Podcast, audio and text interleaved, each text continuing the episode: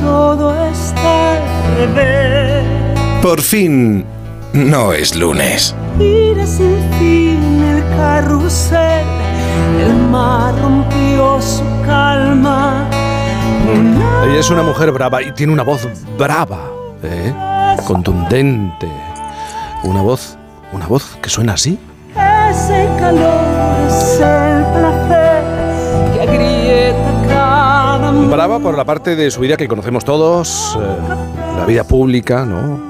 Fue azafata en un 2-3, representó a España en Eurovisión, quedó sexta, por cierto, fue directora de la primera Academia de Operación Triunfo y portavoz del jurado del último Benidorm Fest. En el teatro nueve años estuvo protagonizando el musical Mamma Mía.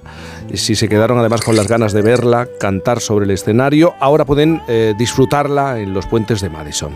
Es brava, decía, por todo esto que ya saben de ella y por lo que muchos no sabrán, como que cumplió su sueño de ser universitaria con 36 años y que antes no pudo porque con 14, 14 años llevan 10 zapatos en el negocio familiar.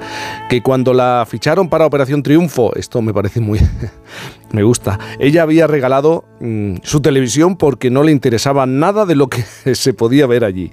Y que este musical del que les hablaba, Los Puentes de Madison, le llegó justo en un momento en el que por culpa de una operación a la que se sometió hace años, pensó que jamás iba a recuperar la voz. Nina, buenos días. Buenos días, ¿qué tal? Nina, ¿cómo estás? Muy bien, muy bien, muy feliz de estar en el teatro. Muy en mi feliz. casa. Los puentes de, de Madison, por cierto, este último detalle, eh, es verdad que durante, me lo han contado, durante los ensayos de los puentes de Madison hubo un momento justo antes de que llegara ese proyecto en el que pensaste que, que a lo mejor era hora de, de dejarlo, de, de dejar de subirte al escenario. Bueno, yo creo que cualquier persona con 56 años empieza a plantearse o a, o a pensar ya en su jubilación. Pero además, los que nos dedicamos a este oficio tan exigente, em, eh, eh, te planteas cosas. Y yo a raíz de esa intervención quirúrgica que decías, em, a partir de la cual no es que pensara que no recuperaría nunca la voz, porque yo nunca he perdido la voz, sino que a partir de esa intervención quirúrgica eh, que me provocó la menopausia anticipada, eh, de forma anticipada, pues claro, yo empecé a plantearme muchas cosas porque, porque en el cuerpo de la mujer cambian muchas cosas, entre, entre ellas la voz. Entonces, como es un trabajo muy exigente Sí. y hay que estar al mil por mil, siempre he pensado, o soy de las que pienso, que, que si no consigo estar en ese mil por mil, yo no me voy a subir a un escenario. Y, y, y sí que es cierto que, que ya hace tiempo que voy como diciendo adiós, pero los, los proyectos y la vida felizmente no, no me dejan. O sea que yo aquí sigo. Y ahora cuando te subes eh, al escenario eh, y participas y actúas en los puentes de Madison, ¿cómo te escuchas? Porque has dicho, claro, viví un proceso eh, que tiene que ver con la salud, una serie de cambios. ¿Cómo te escuchas a ti misma? ¿Cómo escuchas tu voz? ¿O cómo Mira, es tu voz ahora? Sí, yo, mi voz está feliz, mi voz está feliz de cantar este material. De hecho, Sí. terminamos el 9 de abril y yo no me imagino dejar de cantar estas canciones maravillosas de, de Jason Robert Brown. Mi voz está feliz y mi voz está madura y contando las cosas, que es como a mí me gusta cantar, contando. Entonces eso es algo que solo te da la madurez. O sea, los, los años alguna cosa buena tendrían, tenían que tener, ¿no? Si no, mal.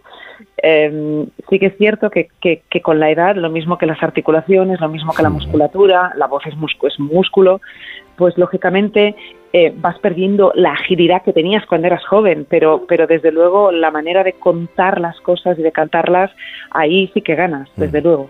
Porque Nina, eh, te lo preguntaba porque eh, tú has eh, declarado eh, en algún momento que mantienes una conversación diaria con tu voz. bueno, más bien ella me habla a mí. Ella te habla, claro. Ella me habla mucho y me informa de, de cómo está y de si vamos bien y si, de si tengo que hacer más deporte o si tengo que comer menos o si ella ella ella está al loro de todo. Y ella habla muy claro, ¿no? Eh, y te hace hablar muy claro. ¿Tú crees que eres una mujer extremadamente sincera para el mundo del espectáculo? Bueno, um, yo no sé si soy demasiado sincera o no, Sí. pero pero sí que busco la, la verdad y la autenticidad en todo lo Mm. que hago y sobre todo en la actuación, porque nosotros contamos una ficción, pero esa, esa ficción tiene que ser creíble para el espectador y a mí me gusta trabajar desde la verdad, desde la entraña, desde las tripas, desde la emoción. Y ahora mismo tengo un material que es Los Puentes de Madison Sí. que me lo permite, que es desgarrador y que cada noche, en cada función, intento mm, hacer ese viaje emocional de Francesca y acabar en fin, con ese desgarro de, de tener que dejar un- lo que podría ser un amor de su vida para, para ocuparse de, de sus hijos y de su marido. Y con el paso del tiempo, Nina, eh, ¿cómo es tu relación con la televisión? ¿No es la misma relación que mantienes con el teatro? Sí, bueno, yo la televisión que antes decías que, que, Sí. que la dejé porque no me interesaba nada. No, no es verdad. Yo dejé la tele, yo eh, eh, regalé las dos televisiones, Sí. eh, eh, para ser exactos, porque me impactó mucho un accidente que se dio en directo de un autocar con unos niños. Ajá. Y en ese momento ya- yo creo que la televisión ya estaba tomando un, un, un aire, iba por unos derroteros que a mí como espectadora me, me, me, me agredían. Entonces decidí regalar las dos televisiones, ese fue el motivo. Y nunca más he tenido televisión y nunca... Pasa que teniendo un ordenador tú no puedes decir que no ves la televisión. Claro. Yo, si hay algún contenido que, que me interesa, pocos, también lo tengo que decir, pues, pues lo, lo, lo consulto, lo veo, ¿no? Pero no, no, hago muchas cosas durante el día y no tengo tiempo para tampoco, ni siquiera mirar contenidos, a menos que sea una entrevista o algo que me interese mucho. Sí, porque eh, también has, eh, has llegado a decir que no entiendes cómo hay tanto tiempo para, po- por ejemplo, en las redes sociales, para la crítica, para estar pendiente de lo que hace el otro, ¿no? El de enfrente. Bueno, a ver, no- las redes nos están llevando ahí, ¿no? Yo creo que llegará un momento en que nos tendremos que autoeducar todos para poder también educar a nuestros hijos. Bueno, yo no, no, no tengo hijos, pero en la medida que pueda contribuir con mis alumnos más jóvenes de, de mi academia o, o- o en, en mi entorno, desde luego vamos a tener que autoeducarnos en el, en el uso de las redes porque nos está llevando a un, a un lugar eh, en ciertos aspectos que no es que no es muy sano. Yo estoy rodeada de gente joven y veo mm, niñas con, con serios problemas por estar todo el día comparándose, Sí. Um, y, y no, es decir, estamos dejando de mirar hacia nosotros mismos y buscar quiénes somos y, y- y- y mirando mucho hacia los demás, ¿no? Y, no- y creo que está causando mucha frustración porque en redes eh, eh, se muestra un mundo ideal que, que- que no existe, porque todos tenemos problemas, todos lloramos, todos estamos hechos mierda, con perdón, muchas veces, y eso no lo mostramos, no lo mostramos. Entonces sí, es, es eh, bueno, habrá que autoeducarse en ello, ¿no? Fíjate, las redes nos agitan, ¿no? Y, y- y cualquier acontecimiento en televisión, en el mundo de la música, en el teatro, eh, es agitado por las redes, es movido por las redes. Estoy pensando en Eurovisión, eh, la candidata de este año, Blanca Paloma. ¿Crees que tiene posibilidades? ¿Que es una buena candidata? Yo creo que es una propuesta muy, muy sólida, porque ella es muy sólida. Es sólida como persona, es sólida como músico, como cantante. Y, musicalmente, a, a mí personalmente me gusta mucho, creo que tiene, creo que tiene mucha personalidad, creo que tiene autenticidad y que tiene verdad, que es eso que, que nos está faltando mucho últimamente en, en, en muchos ámbitos de la vida. Creo que ella es muy auténtica, es muy y la propuesta también lo es. Pero veremos, porque luego pasa lo que pasa, ¿no? El año pasado eh, teníamos la propuesta de Chanel que era rompedora, Sí. que era maravillosa, que yo creo que que nunca hemos llevado nada igual de semejante nivel y calidad y sin embargo, pues eh, la guerra de, de Ucrania hizo que, que, que la gente, pues bueno, bueno, que en, en, en un sentido se puede llegar a entender, ¿no? Pero que hizo que la gente pues votara a Ucrania, ¿no? Que para mí no era una propuesta musical ganadora. Y, y, Nina, hablando de esas cosas que a lo mejor el, el público no, no sabe, mm, al final eh, pudiste terminar la carrera, esa carrera que querías. ¿Por qué hiciste filología catalana y luego logopedia?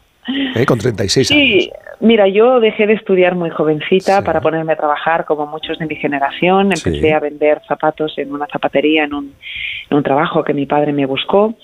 Y, y lo cuento siempre, de las 14.000 pesetas que ganaba, 7.000 las daba en casa. Y eso era muy habitual en aquel entonces, ¿no? Em, entonces, bueno, pues eso, eso era lo que, lo, que sucedía en, mi casa y en muchas otras, ¿eh? Pero perdona, la pregunta que me has hecho no iba por ahí, ¿era? Sí, no, pero eh, terminas la, al final consigues terminar la carrera con 36 años. Exacto, y, como no pude estudiar y siempre me quedó como esa frustración, pues eh, cuando, cuando, mira, cuando terminé la, la tercera edición de Operación Triunfo, yo estaba en el Controlín eh, con Cruz y Mainat y con Tinet y estaba en un ordenador haciendo, cursando el, trámite para matricularme en la, en la universidad al curso de mayores de 25 años. Y ahí empecé a estudiar la carrera de filología, la dejé, me queda, eh, me queda poco más de un año y la dejé para estudiar logopedia y me gradué en 2014 y luego hice un máster en investigación clínica porque mi futuro eso, a eso iba. los escenarios los escenarios bueno los escenarios pasarán porque tienen que pasar y lo que no pasará y, o lo que vendrá será esta etapa que quiero dedicar a la, a la investigación en, en voz. Tienes tu propio negocio, una escuela de voz, ¿no? Eres también profesora en la universidad, pero dices, porque el escenario pasará, llegará mi momento, me tendré que retirar. Pero mira a Meryl Streep, que es una, eh, una mujer a la que admiras muchísimo. ahí sigue y sigue siendo admirada y buscada por los directores, por el mundo del cine. Sí, pero hacer ocho funciones y cantar durante eso eso es muy exigente. No, no, eso no me lo va a permitir. Va a llegar un momento que el cuerpo y la voz van a mandar. Yo me cuido mucho, hago yoga cada día, me cuido mucho la alimentación, estoy muy fuerte, estoy, estoy muy bien para, para los 56 años que tengo y, y, aguanto, vamos, se ponen más, más enfermos la gente joven que, que yo, te lo aseguro, porque ya te digo, estoy envuelta de gente joven y siempre están enfermos y, yo estoy sana, quiero decir, lo, lo siento, lo, lo, siento así, pero, pero es que, claro, es que llega yo tengo amigos del mundo de la clásica que cuando les digo que hago eh, seis o ocho funciones a la semana se llevan las manos a la cabeza, porque es muy exigente para cuerpo y para la voz, muy exigente. Y te sigues emocionando, estamos hablando de cumplir años, de la experiencia, de la retirada, pero tú te sigues emocionando. Eh, tardaste 20 días en ser capaz de cantar eh, las canciones de los puentes de Madison. Sí, tardé 15 días en cantar sin llorar. Sin llorar. sin llorar, vamos a concretarlo, porque no, no es que tardase 20 días en cantarlas, las canté, las, las, llevaba cantando desde hace un año y medio porque llevaba preparándome vocalmente. Pero cuando cogí el material y empezamos a ensayar, eh, vamos, yo y todos mis compañeros, es que nos pegábamos un hartón de llorar, no había manera, porque es un material que, que te toca en lo más hondo, y eso que yo no tengo hijos. Eh, pero pero hay momentos de la obra que es que, que, son son tremendos y, y, bueno y es maravilloso ver cómo bueno nosotros ya nos hemos inmunizado lógicamente y ahora quien llora es el personaje y el actor está ahí controlando los, los hilos de la situación pero es muy emocionante ver cómo ah, el, el público al final eh, se queda trastocado y traspuesto y de pie gritando bravo y llorando y con el moco y el pañuelo y, y, eso es maravilloso. Y claro que me sigue emocionando porque a mí me emociona lo que hago porque mm. subirse a un escenario y, y ponerse, plantarse ahí delante de un público eso no, no, no tiene, no, no, no, hay nada comparable en la vida con lo que se siente cuando subes a un escenario y claro que es emocionante. La emoción y la exigencia, porque escuchándote y conociendo tu carrera, eh, tú siempre te has exigido muchísimo. No sé si hasta límites eh, en los que tal vez eh, uno sobrepasa una línea o una frontera. Sí, yo creo que de joven más, hasta que un día entendí que, que la perfección existe y que, y que hoy vas a hacer las cosas mm, de tal de tal manera que es que no las vas a hacer mejor y relájate porque eso no tiene arreglo. Ahora, lo que sí tienes que em, poner todo tu empeño es en hacerlas bien. Y eso es algo que mi abuelo me dejó en herencia con su, con su ejemplo y mi abuelo no toleraba que algo se hiciera mal, cualquier cosa, es igual, ¿eh? poner la mesa, da igual, no hacía falta que fueran cosas muy importantes. Las cosas más sencillas y más cotidianas de la vida, todo hay que hacerlo bien. Entonces eso es algo que aprendió de mi abuelo y que además con la edad creo que se me está como... como mm, Acentuando, ¿no? Sí, se me está acentuando, ¿no? Pero luego la, la, la exigencia de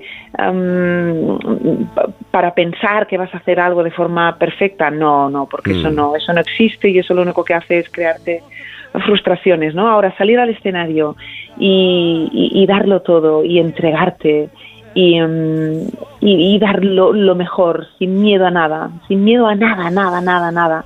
Eso, eso sí, eso y espero no perderlo nunca. Mm. Isabel, ¿una cosa más? Es que eh, necesito que te pongas el, el peto, Nina, eh, porque quiero darle un mensaje a Donna.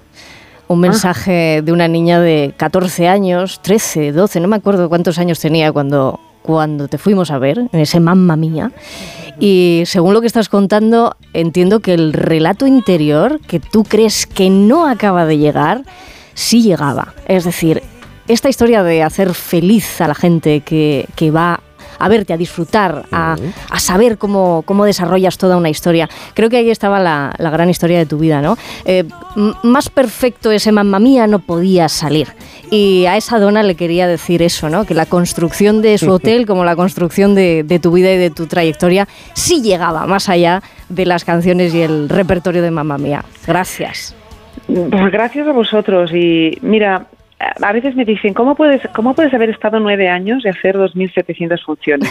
Pues sí, porque eso es una lección de disciplina y eso es la, esa es la grandeza del teatro, que cada día haces lo mismo, pero no cada día es lo mismo, porque el público es distinto y tú no estás igual. Y además el público que ha pagado una entrada por primera vez se merece que tú hagas la función como si fuera la primera vez.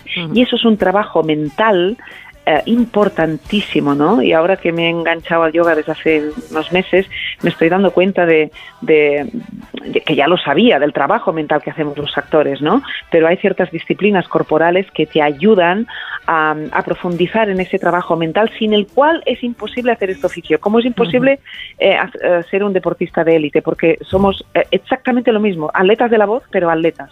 Nina, un gusto hablar contigo. En los puentes de Madison. Todavía la pueden ver, todavía pu- la Hasta el disfrutar. 9 de abril. Hasta el que 9 de abril.